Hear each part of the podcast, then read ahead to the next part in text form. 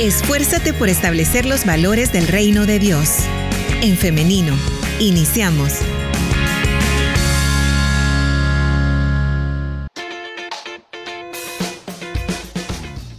9 de la mañana con 55 minutos, solamente 5 minutos nos separan de las 10 de la mañana y nosotras ya estamos listas para iniciar con el espacio de entrevista. Ya tenemos lista a la doctora Vanessa Mengíbar, a quien le damos la bienvenida. Adelante, doctora, ¿cómo está? Hola, buenos días. Pues gracias a Dios, bien. Aquí listos para empezar una mañana más de, bueno, no va a ser de consulta en sí, sino que vamos a tratar un tema específico, pero siempre estaremos en la disponibilidad de alguna duda para poder contestar.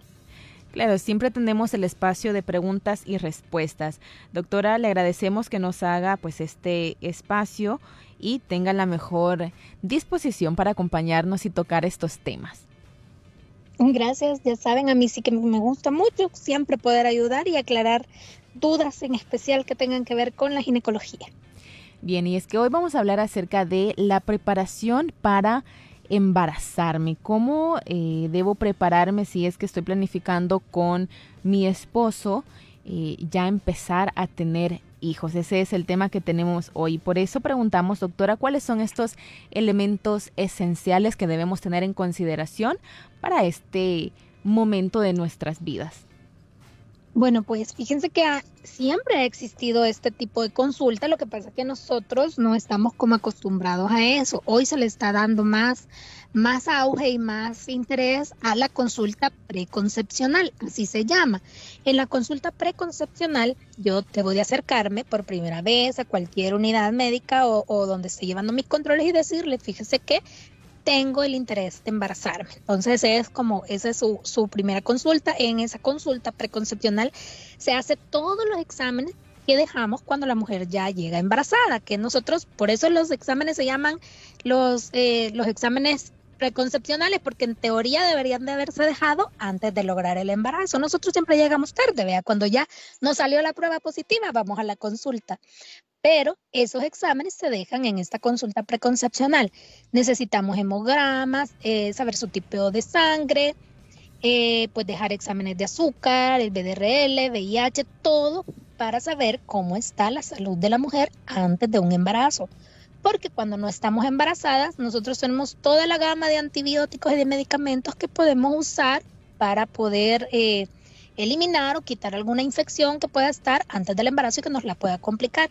Cuando estamos embarazadas y ya nos reportan una infección, por ejemplo, de vías urinarias, ya no puedo usar todos los medicamentos porque ya estoy pensando en el bebé. Entonces a veces, si son infecciones muy fuertes o muy resistentes, me limita el poder atenderle y eso genera a veces ingresos o amenazas de aborto e incluso pérdidas tempranas por no haber tratado esa infección. Con la consulta preconcepcional, como yo veo la salud previa al embarazo e incluso eh, me ayuda a saber si esa mujer tiene o no tiene una patología previa o algo que me la pueda complicar, por ejemplo, los antecedentes familiares. Yo debo conocer si la señora tiene antecedentes en su familia de diabetes, si su mamá, por ejemplo, hizo preeclampsia durante su embarazo, porque esos son eh, aspectos que llevan ciertos factores hereditarios que pueden generar esos mismos problemas en la mujer y yo desde antes del embarazo puedo determinar si va a ser un control prenatal normal o va a necesitar un control prenatal especializado que ya es de alto riesgo. Para eso sirve eso, para que nosotros estemos previamente eh, listos y nuestro cuerpo iniciara a vitaminarlo para preparar un embarazo. ¿Qué vitamina más que todo utilizamos en esa consulta preconcepcional? El ácido fólico a la cabeza, porque el ácido fólico es el requerimiento principal para el sistema neurológico del bebé. Si la mujer ha iniciado tomándolo tres meses antes, el uterito está como en las condiciones ideales para recibir un embrión, implantarlo y empezar a trabajar desde el día cero en el sistema neurológico del bebé, que es lo que se forma en las primeras 12 semanas pero principalmente en las primeras seis semanas se da como la base del sistema neurológico de nuestro bebé. Entonces, si nosotros ya estamos con nuestro cuerpo listo para esa recepción, es que vamos a tener muchísimos mejores resultados. Ok, excelente. Doctora, ahora, para las mujeres que están planificando, cualquiera que sea el método de eh, planificación hormonal, ¿con cuánto tiempo de anticipación deben dejar de tomarlo o inyectarlo? Todo depende de cuál método sea, porque es bien independiente, o sea, todo debemos de guiarlo. Digamos, hablemos así como específico de cada método. Una pastilla, una eh, pastilla anticonceptiva no debería de generar ningún problema. Es decir, que si se me dejo de tomar ahora la pastilla, puedo quedar embarazada de aquí a tres días. Entonces, a veces las pacientes dicen, se me olvidó la pastilla y por eso la urgencia a veces de, tomar un método, porque cuando no lo están planificando, pues se asustan y realmente tienen por qué asustarse, porque el dejar de continuar un medicamento que se usa diario, ese, medicamento, la función es justo las 24 horas que tiene eh, la hormona funcionando en nuestro cuerpo con las pastillas anticonceptivas no debería de haber una limitante para un embarazo pronto igual la inyección de un mes. Lo único que cuando ya hablamos de inyecciones, pues sí, estamos generando un poquitito de depósito porque la hormona que nos ponemos en determinada fecha nos abarca, eh, o por lo menos está programado que, que la cantidad cubra un mes exacto.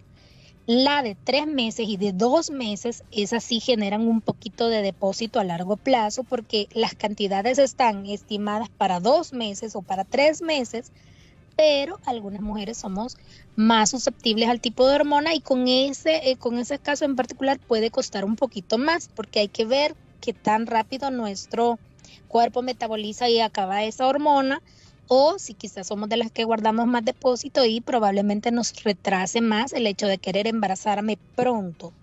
Con el dispositivo intrauterino, el DIU de cobre, con ese no hay ninguna limitación porque esa no tiene hormonas, el DIU de cobre eh, pues el momento que lo quito quedo ya inmediatamente fértil. El mismo día me puedo embarazar si no ha habido ninguna limitación.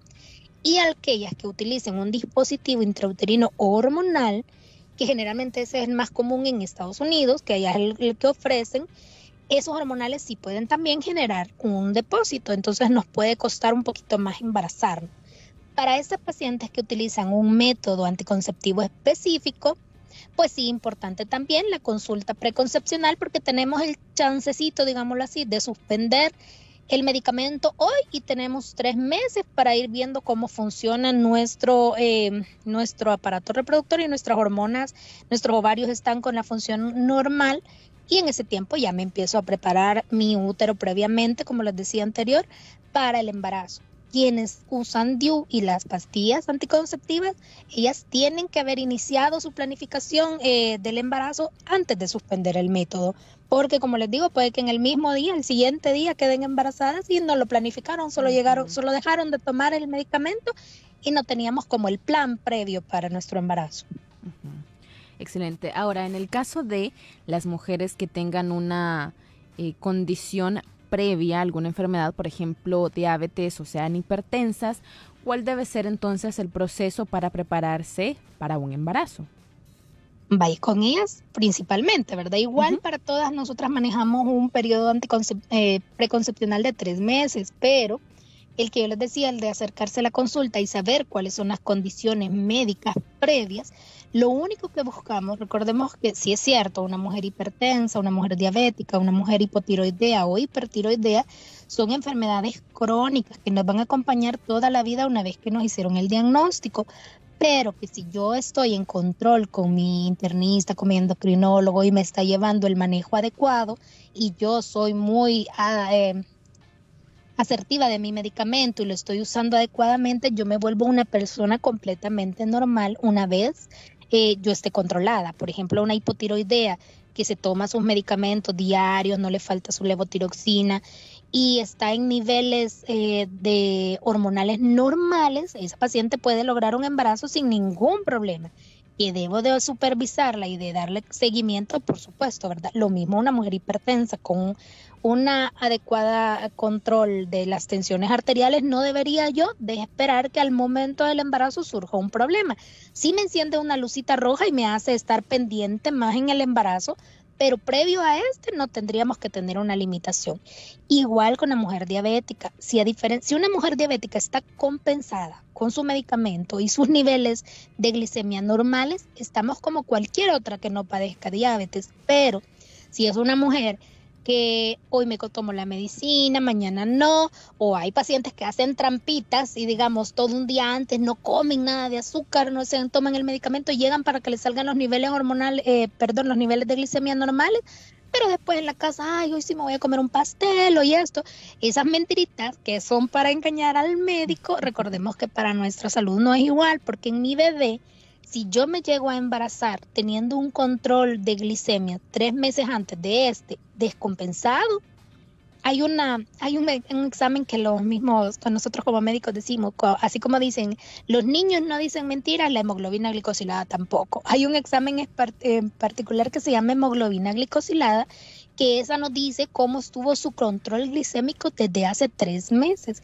si eso está alto yo soy una gran candidata a perder mi bebé porque eh, la diabetes eh, pregestacional o la diabetes mellitus sin control antes de un embarazo es de las primeras causas de un aborto. Ok, muy bien, estoy por acá anotando alguna de la información que nos comparte para hacer una recapitulación eh, después. También otro, otro tema específico que tenía respecto a esta preparación es el peso mantener eh, el peso? ¿Cómo, ¿Cómo se está llevando un control de esto antes del embarazo? Pues todas deberíamos, ya aunque planeemos o no planeemos un embarazo, tener un peso adecuado. Existe una medición que se llama índice de masa corporal que se calcula sacando el peso actual en kilogramos y se hace una conversión con la estatura que tenemos y esa medición nos debería de dar 27, entre 25 y 27 es nuestro índice de masa corporal deseado, bueno, de 23 a 27. Menos de eso podemos estar en desnutrición y arriba de 27, entre 27 y 30 se llama sobrepeso y arriba de 30 ya es obesidad. Entonces, lo ideal es embarazarnos con un índice de masa corporal normal, entre 23 y 27 si nosotros nos embarazamos muy flaquitas, porque incluso el ser flaquita no es estar 100% saludable, porque el estar muy flaquita o un índice de masa corporal bajo me puede llevar a una desnutrición. El encontrarme yo en condiciones de desnutrición, si yo ya de por sí mi cuerpo no se está nutriendo adecuadamente, ¿cómo puedo esperar yo nutrir a otro ser que va a venir a mi cuerpo, que al que le falta mucha eh, nutrientes y mucha vitamina y yo voy a querer alimentar a ese bebé si yo no estoy preparada. Lo mismo pasa con las que estamos en sobrepeso o en obesidad, que si yo estoy en un descontrol o ya tengo demasiada grasita, ¿qué es lo que yo le voy a ofrecer a mi bebé? No le voy a ofrecer los nutrientes saludables, sino que le estoy ofreciendo lo mismo poco saludable que yo estoy comiendo. E igual en estos casos, en los de sobrepeso, Todas las mujeres se han fijado que cuando llegan a su control prenatal, nosotras esperamos que vayan aumentando de poquito en poquito. En todo el embarazo, una mujer eh, con un peso normal debería de aumentar por lo menos 25 libras. Eso es lo esperado en todo el embarazo.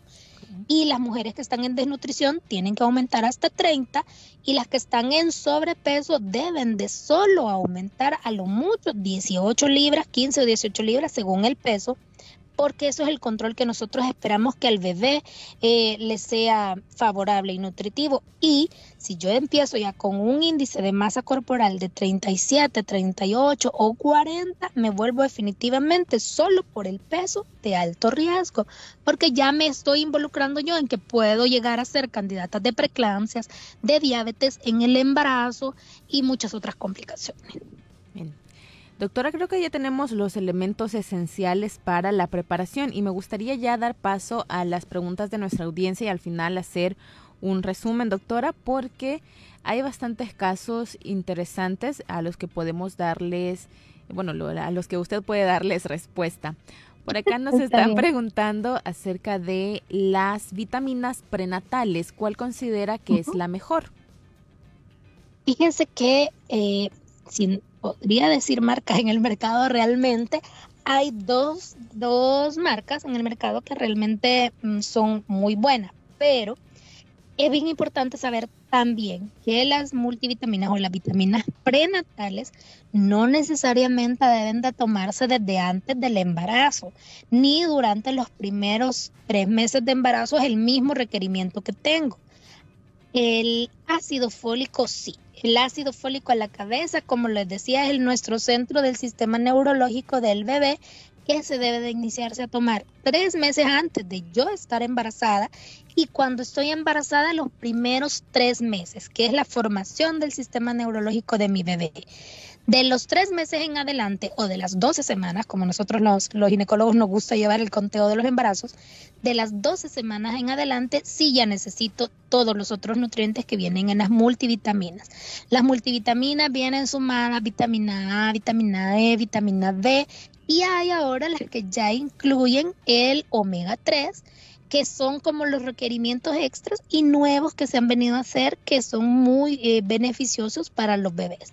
Entonces, las multivitaminas prenatales no son igual a las multivitaminas generales. Entonces, debemos de eh, usar exclusivamente las prenatales y de las 12 semanas en adelante, que es cuando ya de verdad nuestro bebé va a sacarle provecho a todas las extra vitaminas. Antes, solo el ácido fólico es suficiente.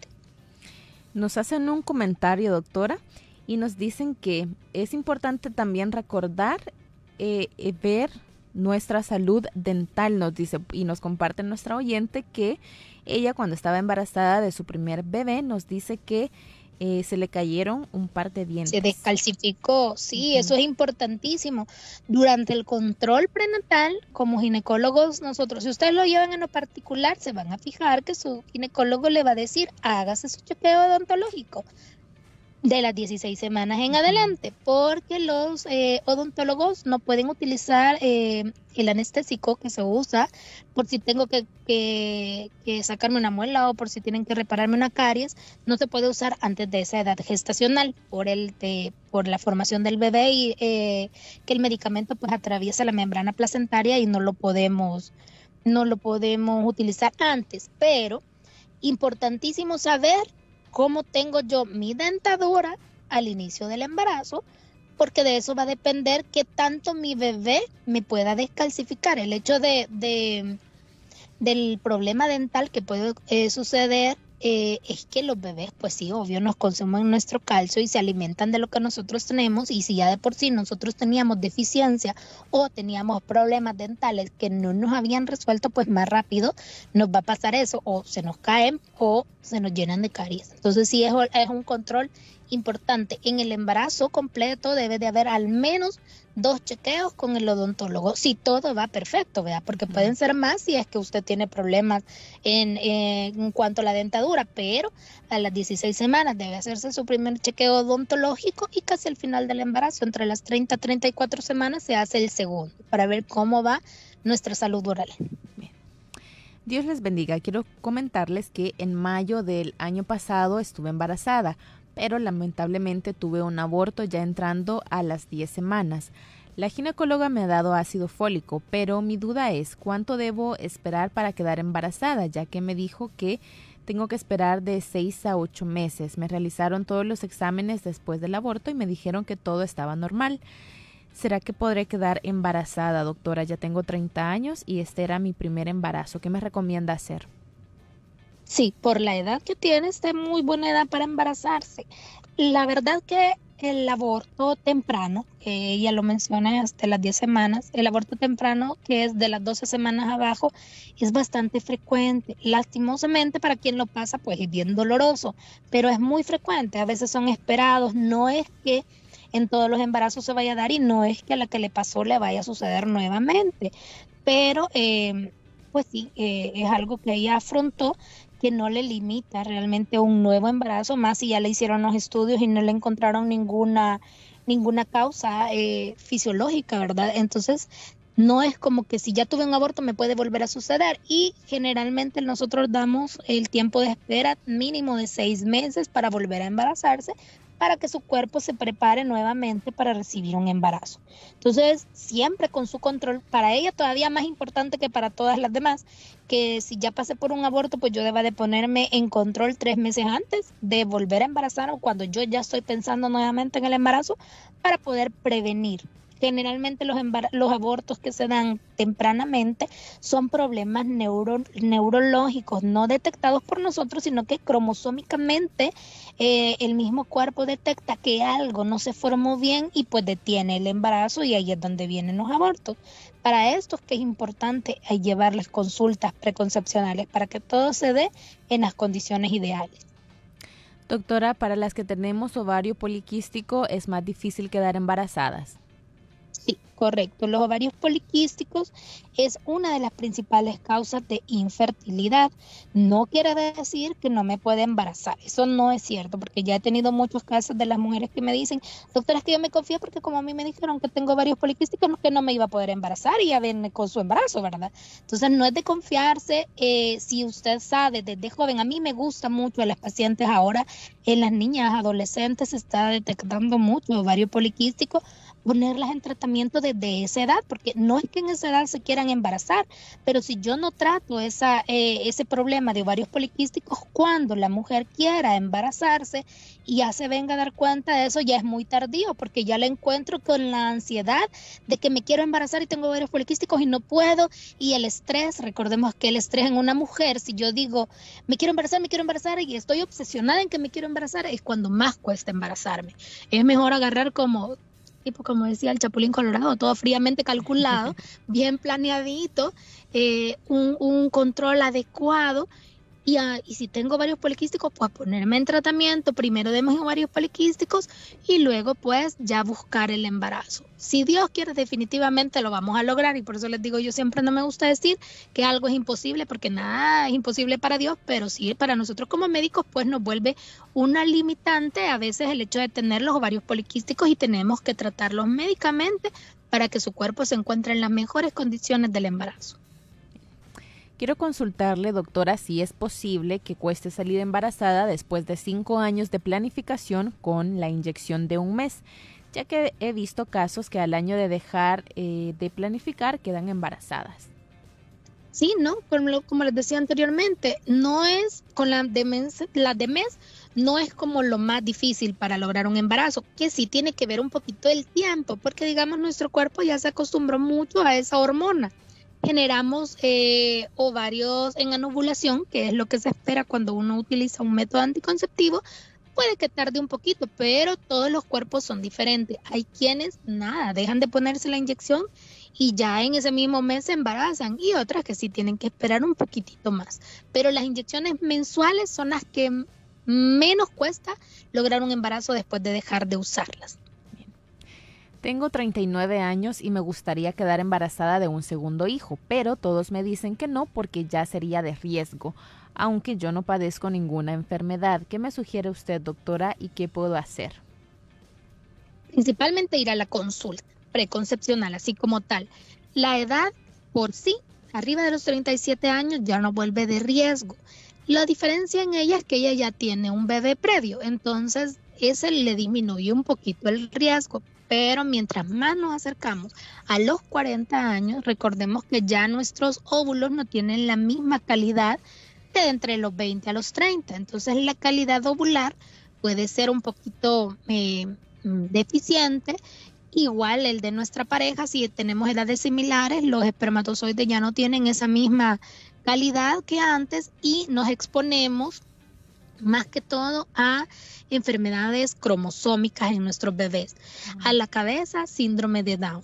Ah, cuando estamos entre los 39 y las 39, digamos, no recuerdo ahorita exacto el número, pero digamos que fuera uno de cada 500 bebés el que puede llegar a padecer síndrome de Down, a los 40 se vuelve uno de cada 250, a los 41 uno de cada 100, o sea, nos vamos acercando, nos exponemos a ese riesgo pero si nosotros somos conscientes de eso, tomamos nuestras medidas preventivas, utilizamos el ácido fólico previo y, nos embarazamos con peso ideal, sin enfermedades eh, crónicas, pues tenemos mayores eh, o mejor pronóstico de lograr un embarazo sano. si ella quiere embarazarse, yo lo que le recomiendo es que antes de los 40, o sea, si tiene 39 ahorita, tenemos un año para buscar eso, que consulte, eh, que se ponga en control, que se haga su chequeo y que busque el embarazo antes de los 40 idealmente. Doctora, yo tengo 28 años, aún no estoy casada, pero quiero estar lista con mi cuerpo cuando llegue el día de poder embarazarme. Yo tengo varios poliquísticos y estuve en control dos años, pero aumenté mucho de peso. ¿Puedo empezar a prepararme desde ya para estar lista y sana cuando llegue ese momento o qué me recomienda? Sí, puede empezar a prepararse, pero prepararse tal vez no tanto con el ácido fólico y con el afán de eso, porque todavía no tenemos pareja, ¿verdad? A menos que ya tenga una pareja y que aunque no lo esté buscando, ella no está haciendo algo por impedirlo, sí puede empezar a prepararse porque eh, ya estamos expuestas a que de repente puede suceder un embarazo. Entonces ahí sí podemos ya tener nuestro cuerpo listo.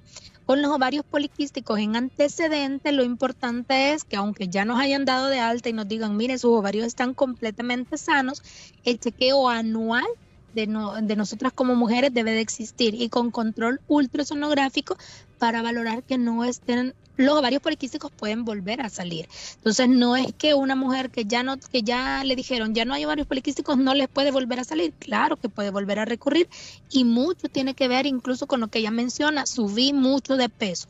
La ganancia excesiva de peso nos vuelve a ser candidatas de que nos aparezcan nuevamente ovarios poliquísticos. Entonces, por lo menos su chequeo anual debe de tenerlo y saber que en la ultra no aparecen nuevamente ovarios poliquísticos, que no, no estoy teniendo condiciones que me hagan que me vuelvan a salir y sí tener su chequeo de niña sana. Ya les he dicho antes, una vez al año nosotras como mujeres debemos hacernos todo nuestro chequeo completo y saber que estamos completamente normales. ¿Qué pasa si una mujer embarazada no se toma sus medicamentos del ácido fólico? ¿En qué puede afectar en el futuro al bebé o cuáles son las consecuencias? Pues ante todo las deficiencias del sistema neurológico en el bebé, podemos llegar a tener enfermedades que alteren ese sistema neurológico. Hay retrasos mentales, pueden haber cromosomopatías. Entonces, todo eso puede llegar a afectar. No les digo que el 100% de los niños les vaya a suceder, pero yo les aseguro que cualquiera que tenga un hijo con el que se dio cuenta que si hubiera tomado el ácido fólico no lo corregiría. Si sí lo corregiríamos. O sea, es mejor prevenir que esperar que si yo no me lo tomo, ojalá mi niño no salga así. Al contrario, si yo amo a mi hijo desde el inicio, tengo que decir, si me voy a preparar y voy a buscar a que mi cuerpo esté con las mejores condiciones y no darme cuenta cuando nazca mi bebé que por no tomarme el medicamento o por no tomar mis vitaminas, mi bebé nació con alguna condición de deficiencia del sistema neurológico. Después de un método de planificación, el implante, que son tres años, ¿qué plazo podría darse para un embarazo? Ahí no hay que, no hay que estar como, como, yo creo que esas preguntas vienen un poquito orientadas a que hay mucha creencia de que yo necesito desintoxicarme de un medicamento. Con los anticonceptivos no es cierto eso, o sea, no hay ninguna intoxicación en mi cuerpo, entonces no es que yo tenga que esperar seis meses para intentar embarazarme. Si el hecho de haber dejado de utilizar el método anticonceptivo ya me hace propensa a embarazarme, entonces si yo voy a dejar de utilizar un medicamento anticonceptivo, tengo que empezar a preparar mi cuerpo para un posible embarazo. Puede decir que diga, no, como, como yo apenas lo acabo de suspender hoy, en este mes no me voy a embarazar. Eso yo no lo puedo determinar, eso mi cuerpo va a responder eh, de diferente forma. Puede que me digan, no, es que mi vecina se quitó el implante y mire, se ha tardado tres años en, embarazarse, pero puede, esa es mi vecina, no soy yo. Puede que yo me quite el implante y de aquí al mes mi cuerpo ya empiece a ovular como que sin nada. Entonces, si yo voy a suspender un método de planificación pensando en que me puedo embarazar o aunque diga, no, no me quiero embarazar, pero voy a estar expuesta con actividad sexual, debo de tener vitaminado mi cuerpo para un posible embarazo. O si no me quiero embarazar de verdad, pero simple y sencillamente ya no quiero usar el método de la barrita, por ejemplo, sino que me quiero cambiar de otro método porque no me quiero embarazar, debo de utilizar un medicamento anticonceptivo. No es que porque lo suspendí y era este que genera depósito, no me voy a embarazar y al mes voy a estar doctoras que yo pensé que no me podía embarazar. O sea, no, siempre pensemos en qué es lo que queremos. Si yo uso un anticonceptivo y lo que quiero es dejar ese anticonceptivo, pero porque ya quiero cambiar de método, porque no me quiero embarazar, lo puedo hacer, cambio a otro método. Pero si lo voy a suspender porque me quiero embarazar, de igual forma tengo que preparar mi cuerpo para que cuando lo suspenda de hoy a mañana pueda quedar embarazada y mi cuerpo ya esté preparado para ese embarazo. Bien. Eh, doctora, yo soy una persona con hipotiroidismo, pero gracias a Dios durante todo el embarazo salí bien y ya mi bebé tiene dos meses. ¿Hay problema que use el anticonceptivo de tres meses antes, aunque antes de quedar embarazada utilicé la de un mes? Y nos dice, o puede utilizar siempre la de un mes. ¿Puede esto afectar la lactancia? ¿Cuánto dijo que tenía de, su bebé de nacido? Dos meses. Tres meses, ¿verdad? Dos meses. si tiene dos meses, no puede utilizar la mensual. Porque cuando nosotros estamos dando de lactar, eh, eso, es una de las condiciones que se dice al momento que nace nuestro bebé. Cuando nace nuestro bebé, sí estamos limitados al uso de medicamentos anticonceptivos ah, combinados. La mm, inyección de tres meses es una sola, es de pura progesterona, entonces ese no bloquea la lactancia. Puedo utilizar la, la de tres meses, ya recién tuve mi bebé, tres meses después ponerme la otra y ya a los seis meses puedo ya cambiar a un método combinado y o si quiero un DIU también para prevenir un embarazo temprano, posterior al, parto, porque los eh, inyectables de mes y las pastillas anticonceptivas, bueno, ciertas, si son combinadas, no se pueden utilizar en el posparto porque nos inhibe la lactancia. Y ahí el que pierde es mi bebé, porque yo no le voy a poder dar una lactancia materna. Después de los seis meses, la lactancia ya no es 100% exclusiva, sino que ya empiezan la alimentación, que el pediatra nos va orientando qué tipo de alimentos yo le voy dando a mi bebé. Entonces ya mi bebé no se alimenta exclusivamente de la leche, yo puedo utilizar cualquier método anticonceptivo. Tengo 38 años, tengo tratamiento psiquiátrico y aparte diabetes y ovarios poliquísticos. ¿Qué riesgo hay si me embarazo que el bebé nazca con algún problema de salud? Pues más que todo por la diabetes tendría que ser el problema. El control psiquiátrico no tiene mucho que ver porque usted solo le tiene que informar a su psiquiatra qué, eh, que busca un embarazo y él le va o regular la dosis o incluso utilizar medicamentos que no tengan nada que ver con el embarazo, que no haya ninguna complicación. Con la diabetes sí es importante porque si acuérdese, si empezamos lo que les decía ya antes, descompensadas, podemos tener abortos. E incluso si ya nos logramos embarazar, nuestro bebé empieza en el desarrollo adecuado pero yo sigo teniendo descompensaciones de azúcar durante mi embarazo, mi bebé puede tener complicaciones como que, como que él haga una transición de diabetes también y se vuelva un bebé muy grande, un bebé macrosómico se llaman, y a la hora del parto, pues los bebés gorditos alimentados de una mamá diabética hacen hipoglicemias porque estaban acostumbrados a que había mucho azúcar en la mami y cuando nacen su sistema metabólico, como ellos no nacen siendo diabéticos, pero su sistema metabólico estaba acostumbrado a grandes cargas de azúcar dentro de la mami, cuando ya ellos nacen, esa gran carga de azúcar que había dentro de la mami y dentro de ellos no la hay, los hace que el azúcar se les baje mucho y sí los puede complicar a ellos. Vamos con una última pregunta. Doctora, si tuve preeclampsia y cesárea en el primer embarazo, ¿cuánto tiempo es prudencial para salir nuevamente embarazada? Como todas, como todas ahí sí, en, los pospartos todas nos volvemos iguales.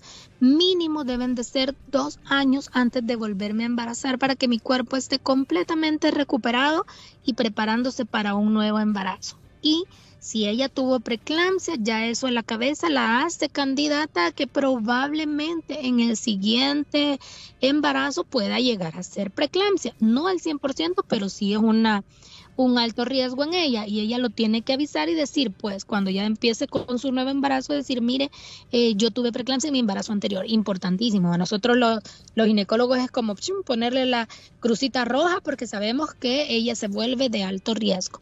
Si fue una cesárea, pero por cualquier causa, no sé, porque su bebé venía sentado, porque el bebé se cansó y había que sacarlo rápido, en el siguiente embarazo usted si desea, y eso es como una de las grandes ventajas que se ofertan es que si usted quiere intentar un parto vaginal en el siguiente embarazo, lo puede hacer.